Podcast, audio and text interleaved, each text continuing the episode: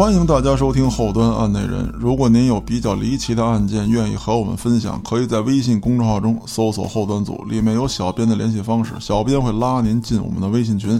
您也可以通过微信与我们聊天互动。我是主播嘉哥。今天呢，咱们还是聊一个案件的合集，呃，主要说一说呢那些比较轰动的，呃，带有一定的报复社会性质的案件。前一段时间呢，刚刚推出了老刘的系列案，得到了所有听众们的可以说是一致的好评吧。啊，对我的鼓励非常大。在这儿呢，也非常感谢大家啊，支持我们后端组的栏目啊，非常喜欢老刘探案这个系列。您的鼓励呢，也是我一直坚持下去做这个节目的动力。那很遗憾啊，这期节目呢，没能马上为您带来老刘的后续啊，也没能带来韩叔啊，还有这个孙大圣跟了然的案子。您别着急啊，这些您喜欢的人物，很快会跟大家逐一见面。那至于谁先出现呢？啊，现在我暂定的是了然。啊，我知道韩叔的呼声呢一直比较高。啊，也有的朋友说，哎，我不想听越南打仗的，啊，我就要听断案。这个事儿吧，众口难调啊。您说您不爱听，那有的热血青年人家就是喜欢。那你把韩叔撂那不给人说，那不可能。这次呢，我不想说把案子拖得那么长，我打算呢，哎，每个人讲一个案子，这个案子呢，大概可能有个上下集，或者最多一二三吧，啊，以这种方式比较密集的奉献给大家。讲完一个人，咱们再讲一个人。当然了，案内人归根结底还得说案子。在这期间呢，我也不敢保证说，啊，讲完了然，孙大圣就出来，孙大圣完事儿之后，韩叔就出来啊，或者先韩叔再孙大圣。这个跟大家保证不了，呃，能保证的是什么呢？不会隔得太久，大家持续关注，后面有很多的精彩内容。那么这期节目呢，咱们还是要聊一聊案子。其实呢，是前不久跟家嫂聊天的时候啊，他回忆起了他小时候的一件事儿，对我触动挺大的。家嫂出生在安徽的一个小县城，现在人家这县城啊，发展的那相当牛，马路也宽，建筑物也漂亮，各种商业都在里面入驻。哎，可以说老百姓这日子呀欣欣向荣，但是在九十年代初啊，家嫂小的时候，这地儿还不行。县城呢就两条大马路，东边一条，西边一条，这两条马路是平行的啊，都是南北走向，一条在东边，一条在西边。这个您别整岔了。那么话说呢，在家嫂上小学的时候，突然有这么一天，正好赶上放学的点儿。家嫂还没出校门，因为家嫂小时候呢也比较爱玩，在学校里头放了学呢，做做值日啊，跟小同学们追跑打闹，就没着急回家。不像现在，现在家嫂他们这县城要开车绕一圈，那也得有一会儿呢。过去那孩子们从家走到学校没几分钟的路，路上也没什么车，也没什么人，根本就用不着接。那么话说，就在这一天，家嫂跟小朋友们在这个学校里面追跑打闹的时候啊。哎，就觉得学校外头气氛不太对。先开始呢是有人大呼小叫，随后就变成了鬼哭狼嚎。之后这老师就赶紧把学校里的学生全轰回了教室。哎，大家也不知道发生了什么。一直到天擦黑的时候，这个我老丈人啊就来到学校把家嫂接走。接他走的时候，老丈人还特意带了一个。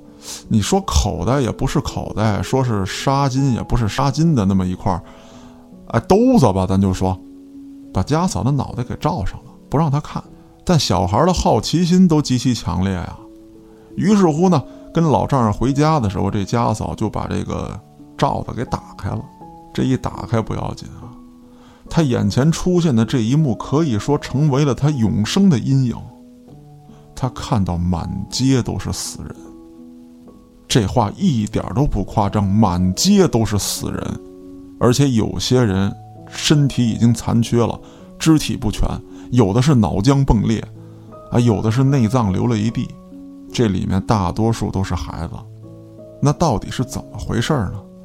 其实就是家嫂在学校跟小朋友们玩的时候，有这么一个丧心病狂的犯罪分子，开着一辆面包车。在县城的这两条路上是横冲直撞，当时正赶上放学，这路边都是结伴而行，一边聊天一边回家的孩子。那孩子们遇到这种情况，一下就傻了，好多人就愣在原地被车撞死了。撞完之后还不算，他还倒车，两条路上是撞了一圈又一圈。命大的躲过了第一轮，结果命丧在第二轮。有一些只是被撞伤了，结果等这个丧心病狂的暴徒再回来的时候，再次被车碾压而死。说到底死了多少人，家嫂现在也记不清了。而且当时当地的警方啊，就是没有什么可以设置路障的能力。县城里面为数不多的就那么几辆小汽车，大多数都是自行车，偶尔有点有钱人啊骑的也都是摩托。警察呢，也就是有那么一辆三轮摩托车。当时就有一个值班的老警察，临时征用了这么一辆拖拉机，自己开着拖拉机迎头给这车就怼停了，之后开枪打死了这个犯罪分子。那对于这个案子呢，没有什么公开报道，但是现如今你跟这个小镇上的人提起这件事儿，他们还都记忆犹新，每个人说的都有鼻子有眼儿，这不会是群体记忆的错乱。成年人也好，孩子也罢，还有现在的老人。啊，当年的青壮年，现在就是老人了嘛，都记得这起案子。虽然说在细节描述上略有不同，但是基本上啊，大致情况是一致的。那么对于这个案子的案发因素，可以说是众说纷纭。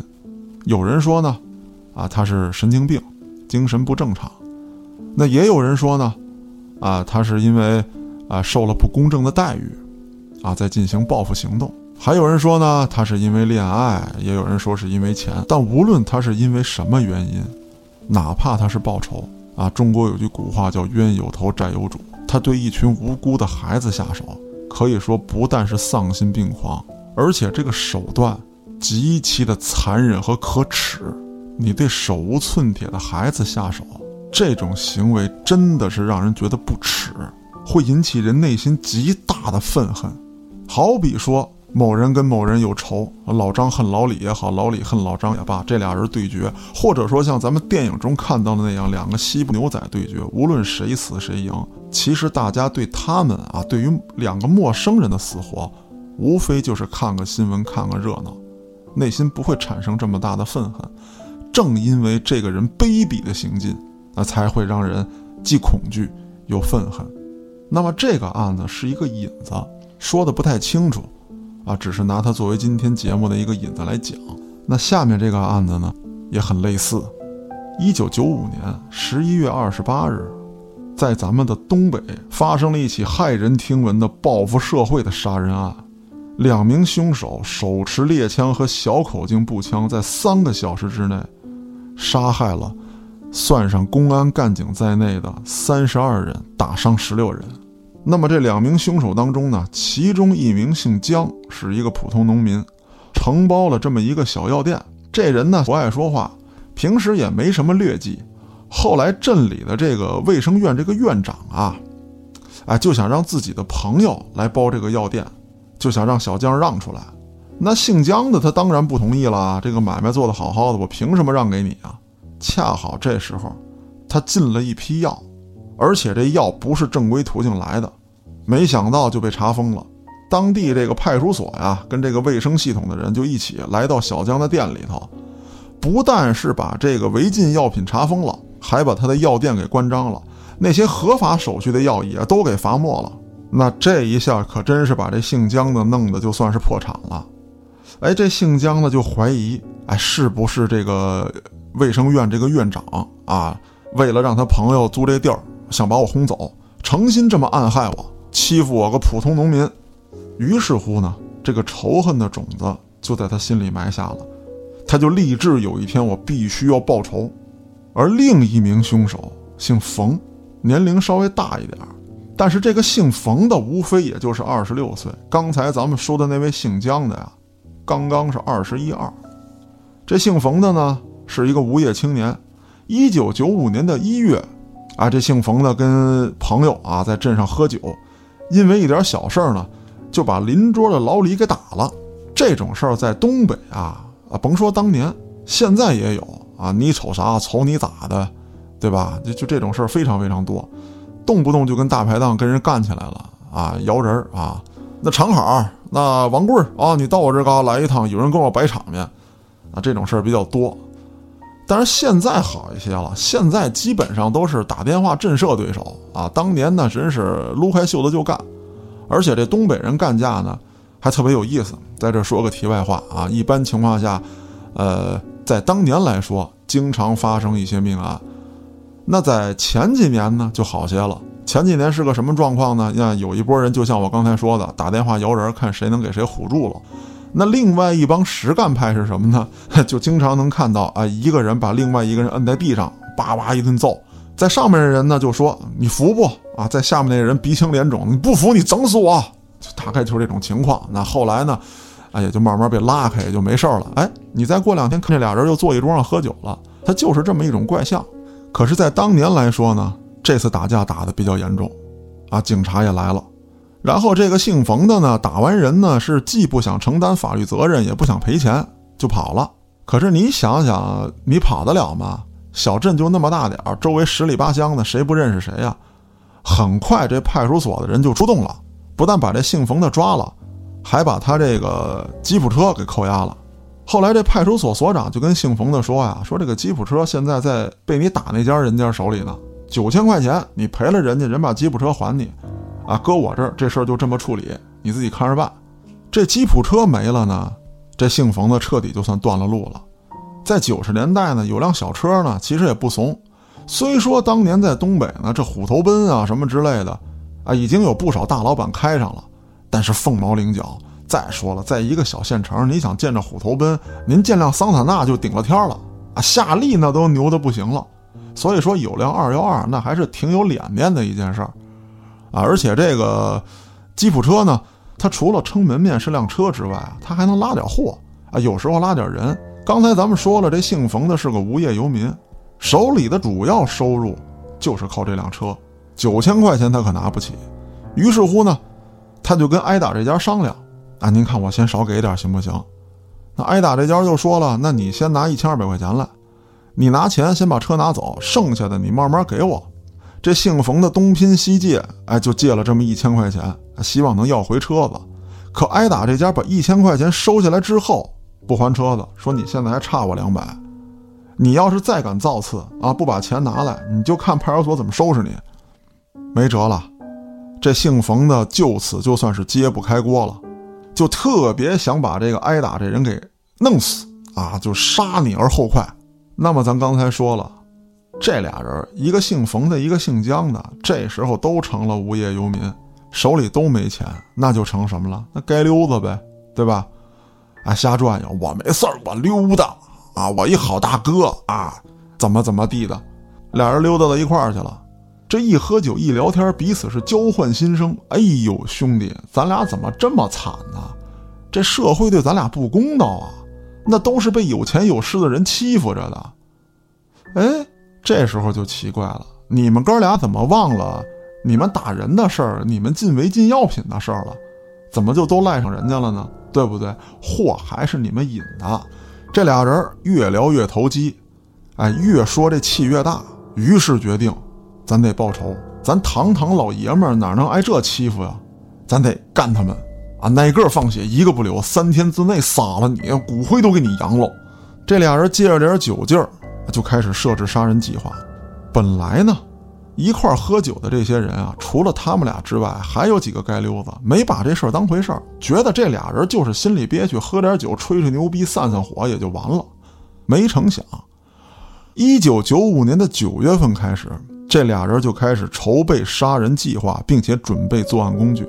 很快，他们俩搞到了一支双管猎、一支射击训练用的小口径步枪，以及两袋子各式子弹，一共几百发。经过一段时间的训练之后，他们开始了报复性的杀人计划。一九九五年的十一月十八日晚上十八时，两人带着枪出门了，开始行凶。那就先到了查封小江药店的这个院长家里，那这俩人破门而入。可这院长当时不在家，正巧呢，这院长她丈夫还有自己的弟弟跟几个朋友正在屋里打牌呢。这俩人二话不说，举枪就打。在场的六个人全部被打死，一不做二不休，他们俩又开始找寻别的仇家。只要是你跟我有过矛盾，啊，你瞪过我，或者说你在我们家门口啐过痰了，那都不行。现在老子手里有枪，老子最牛逼，天是王大，我是王二。一点点的仇恨在他们俩现在心里都是必须要报复的理由。用一句不太恰当的话来比喻啊，就是这时候这俩人已经开始膨胀了。有枪杀了第一波人还挺成功，那随后来说就逮着蛤蟆就得攥出团粉来。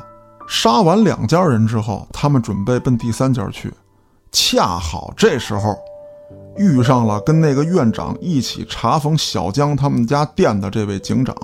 这警察没把这俩小子当回事儿，看这俩小子手里拎着长枪短炮的，呜呜喳喳的，哎，这警察就想上去管管。这俩街溜子不消停啊，大半夜还敢拎着枪出来了，反了你们俩兔崽子了！没成想这俩货真开枪了，这位所长就躺在了血泊当中。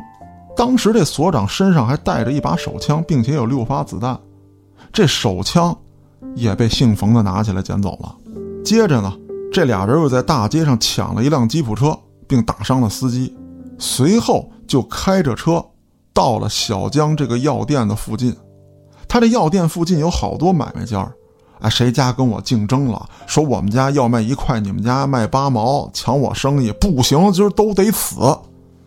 又开始了血腥的屠杀，两个人这时候就已经彻底杀红了眼了，在准备替冯报仇的时候呢。啊，开车在路上遇到了这么一位老农民，这老农民挑着担走在路中央。一般这农民进城啊，他也不知道什么交通规则。再说那大晚上的，对不对？那那走路中央，你顶多是说人家不懂交通规则。可在这俩货看来是什么呀？你他妈敢挡我道，直接开车撞了过去。随后，这辆车的汽油耗尽，他们又在附近一个村子停下，抢劫了其他的吉普车。并将车上的四人打伤，一人打死。到了当日晚间的八点三十分，警察开始追捕。那么在躲避警察追击的时候，他们俩又抢了一辆车，杀死了一个人。当地的公安局派出了一百二十多名民警进行追捕。到了当晚的八点四十分，终于发现了两名歹徒的踪迹。但这时候，这俩人已经打死打伤四十余人。晚上二十一点十分，警察在镇外的一个村庄内发现了一辆吉普车被丢弃在路边，油箱已经空了，而且车上有被枪弹打过的痕迹。警察断定这两名凶犯应该是在附近弃车，然后徒步逃跑。很快，警方就发现了逃跑的二人。这俩人发现警察追过来之后，是一路往树林里狂奔，警方也立刻追了上去。这俩凶徒眼看是跑不过警察了。就开始举枪还击，将一名联防队员打伤。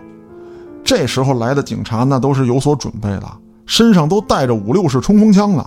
这姓冯的被当场击毙，那姓姜的呢，腹部也中弹。但是这姓姜的拒不投降，找了一棵大树作为掩护，开始向警方还击。那你想想，就剩你一个罪犯，拿着个步枪，还是练习用的，还有一把猎枪，那怎么能跟一百二十个警员啊？一百二十把枪的这种强大火力跟人数优势相比呢？再加上这时候姜已经受伤了，肠子都流出来了，很快被警察包围。但是他没打算束手就擒，最后饮弹自尽。这起案件当时在东北可谓是轰动一时，杀的人非常非常多。这个案子也反映出来一个问题：第一，乡镇地区的警力十分薄弱。两名歹徒疯狂作案三个小时，期间打死打伤将近四十人，却没有受到阻拦，这就是一个比较严重的问题。再有，我觉得当时的当地警方啊，这个意识上也存在一个问题，他们就没想到能有人敢拿着枪跟街上就这么干，杀了一家人又杀一家人。我相信听咱们节目的朋友当中啊，一定有东北的，东北这个警察呢，我还是了解一些的。还是怎么讲？哎，就比较镇得住的。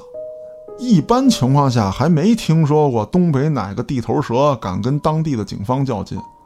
那较过劲的，基本上也没有好下场。所以说，从九十年代一直到今天，北方大部分地区吧，啊，尤其是像东北这些地方，别的地方我不太清楚，咱不好说。东北呢，我见过一些，在这个地区，基本上警察一瞪眼，什么街溜子呀，所谓的社会大哥呀。那你是龙，你得给我盘着；是虎，你得给我卧着。所以说，这起案件发生在当年，确实出乎了警察的预料。那就像那个所长一样，看着两个人拎着枪过来了，他还想过去教训人家一下，啊，他觉得能给这俩小子摁住了，啊，没成想遇到了两个亡命之徒，丧心病狂。那这个意识上呢，我觉得警方也是吃了大亏的。那么咱们再说几点，这个报复社会的案子呀，有这么几大特点啊。当然这是我个人的分析啊，咱们也不是说什么犯罪心理学专家或者社会学专家。对于这些观点啊，我还是希望我抛出来一些，然后大家展开讨论。我讲的案子呢，有一些大家听过，有一些大家没听过。那没听过的案子，大家列齐；那听过的案子，无非就是要引起一些共鸣，咱们能讨论讨论，聊一聊。那我接茬往下说，报复社会的这些案子的一些特点啊。第一，咱们说行为特点，这些犯罪分子袭击的人都比自己弱小，啊，以此达到出气的目的。其实呢，更多层面上啊，他是想证明自己不是废物，不想任人宰割，啊，你们瞧不起我啊，你们对我如何如何，我要用一个特别轰动的事情告诉你们，啊，老子挺牛逼，啊，老子不怂，你看我都敢杀人啊，但是这个思维就很奇怪，就像我节目一开始说的，他跳出了冤有头债有主这种底层逻辑，或者说惯有思维，他开始疯狂的报复别人。那么，依靠欺负弱小，啊，残害弱小，来证明自己的强大，其实难以掩饰他内心的卑微与懦弱。就像节目一开始我讲家嫂他们家那个案子一样，你对那些可怜的学生们下手，为什么呀？因为你好得手啊。那么这起案子，有的朋友听完了可能会说，啊，那他们报复的都是跟他们有仇的人啊。是，但是您仔细听这案子。什么样的仇怨值得杀人啊？被查封的事儿咱不提啊，车被扣了咱也先不说，跟你们家门口吐口痰，就至于得给人宰了吗？那你说这是冤有头债有主，或者说简单的报仇行为吗？那不是啊，那就是在宣泄呀，根本就没有一个贯穿性的逻辑或者一个直线性的逻辑可以去推测他们的思维的。那么这种行为。就可以说是报复社会类的案子的行为特点。那么还有一种呢，就是他们心理上的。这些人呢，要不就是童年有过阴影啊，被欺负，或者说自己能力不行，一直被人轻视，有自卑心理，没法把人与人之间的这个冲突矛盾啊化解，或者说适当的宣泄出来，以至于一直在内心积压，造成了扭曲。那这个话很好理解呀。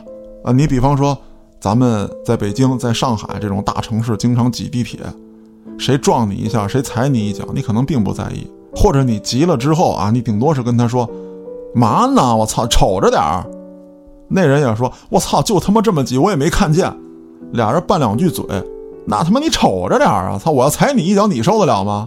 一来二去的，有的打起来推推搡搡的，那有的骂两句啊，觉得算了，这事儿过去了。哎，但是说。我们表面上看，哎，说，哎，大家不要吵啊，不要为这种事情如何如何。但是任何事情都具有双面性。你换一个角度看，那当时我的情绪是不是发泄出去了？那假设来说啊，我被踩了一脚，我别说话那么不好听，我提醒他注意点儿。哎，那那个人也是，哎呦操，大哥我没看见，那可能也就过去了，对不对？我说出来了，表达出来了，其实我就想说那一句话，就想把当时那种情绪表达出来。那这事儿是不是就有可能过去呢？那你说一个人天天挨挤，天天被踩，他不说，他积压的越来越大，那不定什么事儿就成了压死骆驼的最后一根稻草，这很难说。那咱们也经常看到有一些人，哎，这个平时没觉得他脾气这么暴啊，啊，不定哪句话哐就窜了，那是你不知道他内心当中啊已经翻江倒海了。宣泄的方式有很多，那有的人呢，比如说靠运动。那有的人就是我这人沾火就着，我就得当场抱着情绪爆发出去，我不能憋着忍着，要不我就出事儿。那么无论哪个好哪个坏，我们说这都是正常的一种性格啊，他不同的性格表现出不同形式。那么我们把情绪发泄出去也就没事了。哎，还有一些人比较有意思啊，罗胖子曾经讲过，说你看这个武侠小说里面啊，大侠都玉树临风，翩翩公子，那其实练武的不长这样啊。练武的这个膀大腰圆的比较多，或者说呢，这个体格精壮的比较多。他没有说那个呃翩翩公子的造型的非常少。那为什么会出现这种情况呢？呃，罗胖子解释了，啊，说他上街买奶茶的时候被一个大胖子撞了一下，啊，大胖子一瞪他，他不敢说话，回家写了一小说啊，我在这里头翩翩公子，我把你们这些壮汉给弄死了，啊，给揍了，啊，羞辱了你们。那其实咱们说这也是一种宣泄方式，阿 Q 精神嘛，对不对？也没有什么不好。总归来讲，他也比积压到最后杀人强啊，报复社会强。那么这个是说的他心理上的特点。那么还有一个显著特点，就是他们很少具备目的性，啊，也就是无差别的攻击他人、残害他人，以此达到一种宣泄的目的。再有就是他们在行为能力上头，啊，或者说在呃这个内内心上头吧，啊，主要是内心上没有勇气承担自己的罪责。那你比方说刚才我聊的那个案子，你说我打了人了，那我没钱赔。那你警察，你也不能说把我的车就这么私自抵给人家呀，对不对？我接受法律处罚，你说判一年判两年吧，我认了，钱我慢慢赔。你把车就这么抵押给别人，你走正常手续了吗？对不对？那他不敢，为什么呀？因为他怕被拘，他不敢跟人警察掰扯。那或者说，呃，有人会抬杠了，啊，说那他地头蛇，那警方都控制着当地势力，他掰扯不过。那这些话，我觉得说起来都没必要。那最终你也没有承担自己应承担的法律责任，你赔人钱了吗？你没赔，你承担法律责任，说我进去蹲十五天或者一年两年，我劳教，你都没去。你想到的第一就是规避责任啊！你发现你不能规避责任了，或者说人家那边关系比你硬，你就觉得自己受欺负了，你就要报复人家，要给人都宰了。那这个思路对吗？那包括这个姓姜的，你说你给我查封了，我是有违禁物品，我认栽了。对不对？我跟你干到底。如果说他们当时有勇气承担自己的责任，并且付诸于法律，我相信，就算在地方上头啊有一些官官相护的行为，那也不至于引发到最后。那起初他们的心态是想逃避，啊，是想靠我说好话，少受点惩罚。那如果这人就够刚了，好，我犯的事儿我他妈全认，你们有任何违法的事情，我跟你们斗到底。光脚的不怕穿鞋的，或者说这人无欲则无惧，我不怕进监狱，我就要跟你们干。那可想而知，这种没有把柄攥在别人手里的人，你再官官相护，你是不是也得掂量掂量？不能这么欺压这个人啊！那所以说，不要光去想那些什么官官相护的问题啊！你要着力考虑，他们当时也是没有勇气承担自己的责任的。那有一种就比较特殊了，啊，确实承受了。相当不公正的待遇，或者周遭大环境不好，再加上性格有缺陷，咱们看到的一些影视剧当中啊，会出现这样的人物。可是影视剧的这个设计啊，还是太完美化了。那么咱们用一种底层逻辑去想啊，好，冤有头债有主，我找你报仇，报完仇我承担法律责任，就像咱们挺爷曾经讲过的那起案子一样。那么那个犯罪分子。可能并不会遭致大多数人的憎恨啊，只是会有一些唏嘘啊，有一些感叹。那可是，在真实发生当中，那么轻易的就能针尖对麦芒的跟你的仇人对上吗？你在行凶过程当中，为了完成你的行凶，会不会伤害到无辜的人？会不会伤害到那些制止你的人？对吧？这是一个非常基础的逻辑，这个事儿不能乱啊。所以说，无论遭遇到了什么，咱们要分析的。啊，并不是谁对谁错，也不去做评判。最重要的是，我们要时刻警醒自己，别出这种事儿，自己别当这种人。还有就是注意周围有没有这样的人，像那些啊蔫头耷拉脑的，平时不说话的，咱也别太嚣张跋扈了。啊，非逮着蛤蟆攥出团粉来，就逮着他一人欺负，哪天他爆了，那这伤害的可不止你一个人。所以说，咱与人为善比较好啊。我们要具备不被别人伤害的能力，同样也要拥有不去伤害别人的涵养。那刚才我抛出了几个观点啊，也希望大家能跟我在评论区或者说在微信群里面踊跃的展开讨论。那咱们接茬说这案子，今儿这案子还没完。那么话说呢，在二零零六年的五月八日啊，这事儿发生在河南，有这么一个年轻人，向十六个不满五岁的孩子泼汽油。并且点着了打火机，甚至说，他的仇怨跟这些孩子没有任何的关系。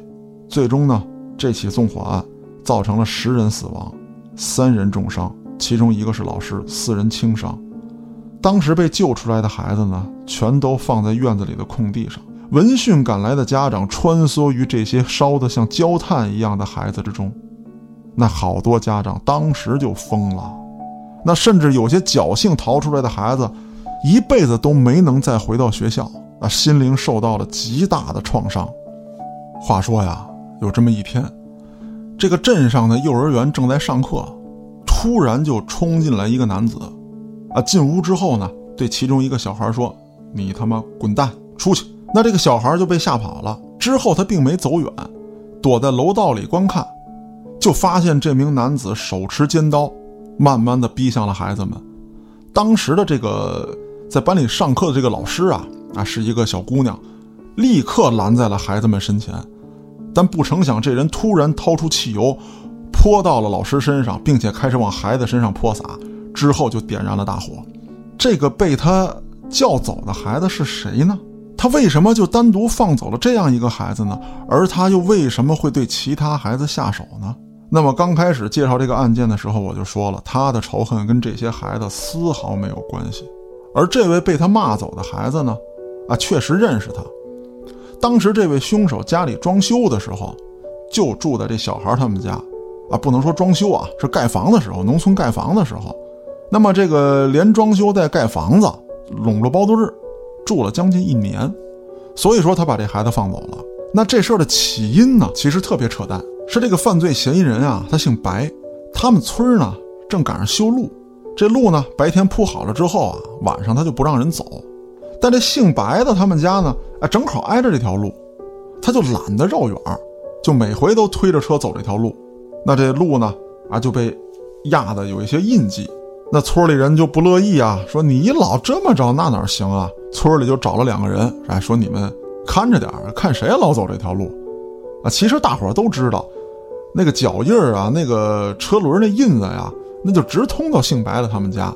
那于是乎呢，哎，这俩年轻人晚上就跟这蹲着，见着了姓白的就说：“说你以后不能再推车从这走了，你得绕过去。咱这村这路新修的，老这么着是怎么着怎么着的。”但是这农村的年轻人啊，他也不会讲什么啊大道理，或者说有什么比较好的话术啊，这个能给人聊得特明白。不到三句两句呢，这几个人就聊蹭了啊，蹭了就动手就打起来了。但这姓白的就觉得呀，你不让我走这条路，那就是瞧不起我，啊，是吧？我一个大活人，我都不能去走给人修的路了，你就是瞧不起我。哎，这个有这么一天，这个看路这人啊，就遇到了姓白的他奶奶，那意思呢，就说老人家，我跟你念叨念叨，说说啊，这个那天怎么怎么回事儿，啊，这个发生了什么小误会，回去啊，您劝劝这小白。啊，咱们都是一个村的啊，没事儿，啊，就别让他到处乱走了。奶奶一回去也不知道是跟这个小白说了什么，啊，没成想这小白就拎着两把双刀，就找看路这小伙子干架来了。那这小伙子就被追得满山跑啊，这谁受得了？伊利丹来了，这是啊。那之后，哎，小白回去了，以为自己出了气没事儿了呢。那这都是一村的。平时你要说俩小年轻动过手打一架，跟地上滚滚也就完了。你这拎着刀，你这想宰我呀？这事儿不行，过不去。于是乎就找到他们家去了。这事儿就让小白他爸知道了，啊，他爸就拎着个铁棍子要揍这小白。那后来呢，跑到这个村里的小桥边上，突然遇到一个小孩儿，这小孩儿也是这村的，叫小山子。他就突然把这小山子拎起来了，啊，就说你你要再打我，我就给小山子弄死。嘿，这他爸一听。你这他娘的是什么思维啊？啊，你还拿上人质了，这威胁你老子啊！但是认识这孩子呀，那你不能真让这孩子出事儿啊！呃，虽然说他爹也被他这番操作给惊住了吧，但是当即情况之下啊，还是安全为主啊。他爹就说这事算了。小山子他爹可不干了，当天晚上就打上门来说：“你儿子当时可不像你说的那样，就就就这。”就是你打小白，他拿着孩子挡着，他他妈逼手里有刀，他他要囊我们家孩子，那不行，我得干他。后来这小白他爹呢是又下跪又作揖，可算把这事了过去了。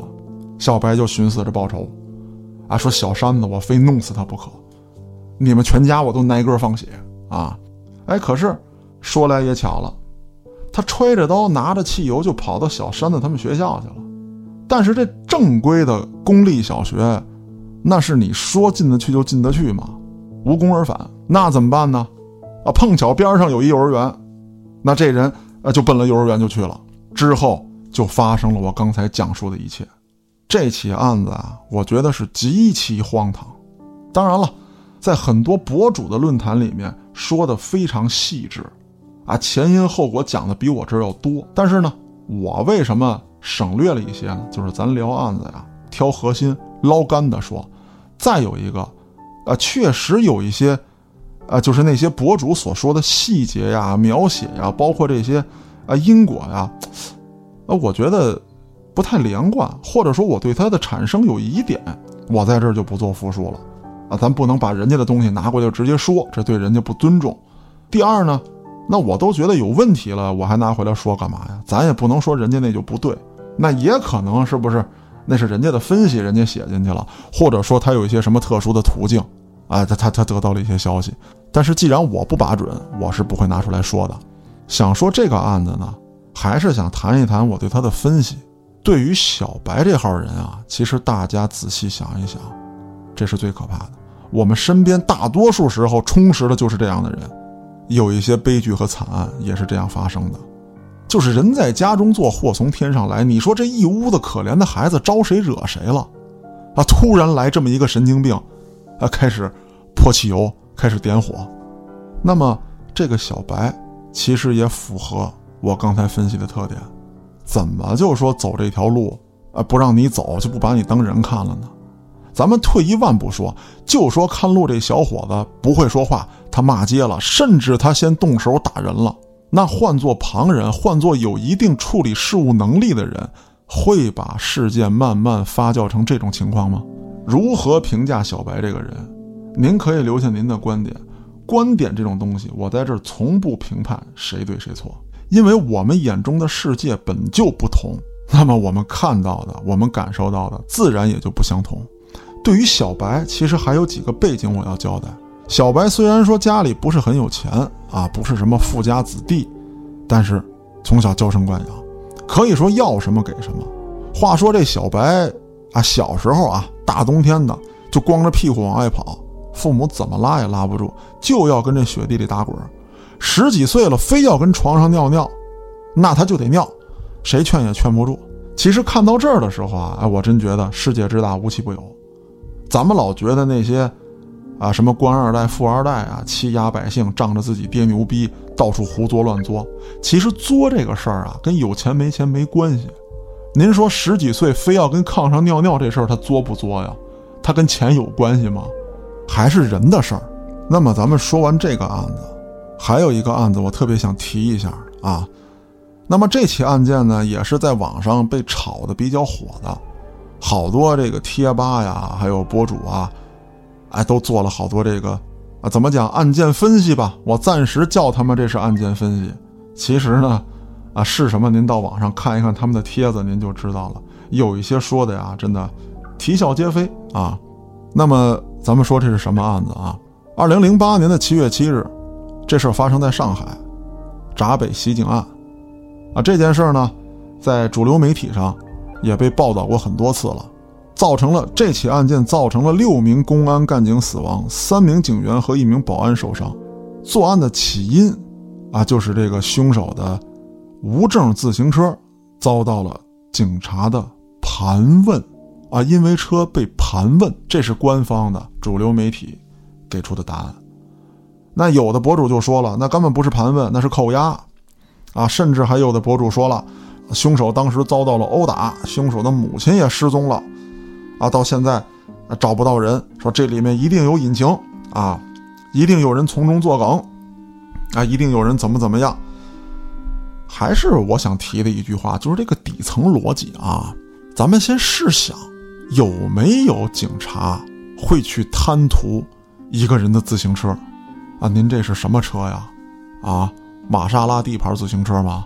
我就要给你黑过来，啊，贪赃枉法，我表示怀疑。第二，你怎么分析都没事儿。如果你这么言之凿凿的说，我觉得还是需要证据的。啊。还有呢，就是你既然也说了啊，你也质疑警方了，你也觉得这里头有啊污点啊，甚至说啊，警方控制起这个凶手的母亲来了，警察都没删你帖子，没去叫你喝茶，我在这儿抨击你呢也没有必要。还是那句话，案件讲证据。有些人呢也会攻击这个主流媒体啊，说主流媒体掩盖事实，啊，不愿意这个事件发酵，不愿意事件继续的升级，并且呢，二零零八年嘛，对不对？这个那八月份奥运会就开了，啊，这时候出这么大事儿，啊，希望往下压一压，不想让它成为国际性事件啊，也不想让这个外国媒体啊抓住口舌来抨击咱们啊，于是乎怎么怎么样，怎么怎么样，我就想说，那您的这些言论。怎么让我听着也有点报复性色彩呢？我在节目当中也说了啊，说罗胖子说过啊，被一个大胖子撞了，回去就写一个玉树临风的书生怎么揍大胖子。那这些博主我不敢断言啊，只是我的猜测。那是不是你们也遭遇了一些你们看似不公正的待遇啊？觉得警察对你们很蛮横，然后借题发挥出来一些东西。如果真的你们能扒出一些证据的话。哎，我觉得这是特别好的一个事儿，啊，向咱们广大的网民，啊，听众们，或者说，啊，看你们帖子的人公布这些，是吧？咱们把这些丑恶现象全扒出来。如果没有的话，还是注意自己言论比较好。那么，对于今天所聊的这些案子，大家有什么观点，可以在评论区留言，也可以加入我们的微信群与我们聊天互动。那么，对于报复社会的这种案子，所有的评价我都留给您。我是主播嘉哥，咱们下个案子再见。